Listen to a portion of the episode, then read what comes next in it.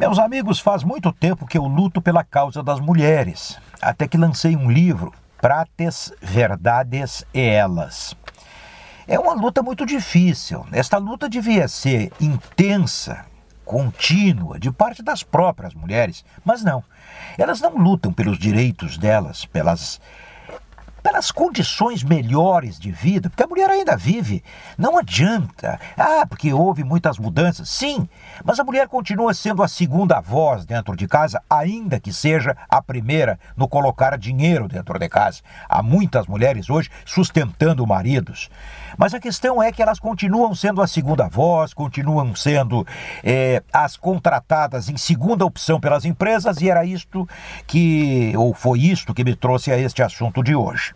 O Ministério do Trabalho fez-nos saber que o mercado, que ainda não está devidamente aquecido para o reemprego, mas está contratando muito mais homens que mulheres, ainda que os dois, o homem e a mulher, tenham o mesmo diploma. Por quê?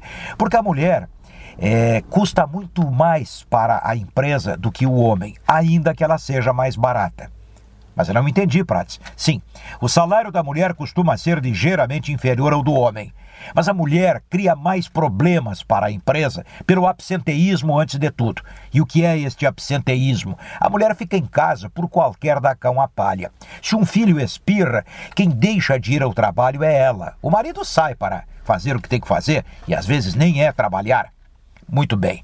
A mulher não faz hora extra, tem mais dificuldade para a hora extra, ela não vai a um treinamento de fim de semana porque ela tem compromissos com a família, não fica até mais tarde porque não pode voltar de noite para casa. Enfim, são várias questões e eu não as estou inventando. Eu ouço muito isso de pessoas que trabalham nas administrações de empresas de toda sorte. Então, o que, que sobra? Que a mulher tenha uma consciência. No momento em que casa, ela deixa de ser por inteiro a cidadã de que o mercado empregador precisa. Ah, mas não sei. Pois é, mas não sou eu que estou a inventar isso. Não, as empresas não querem perder tempo, dinheiro eh, com mulheres que vão criar problemas.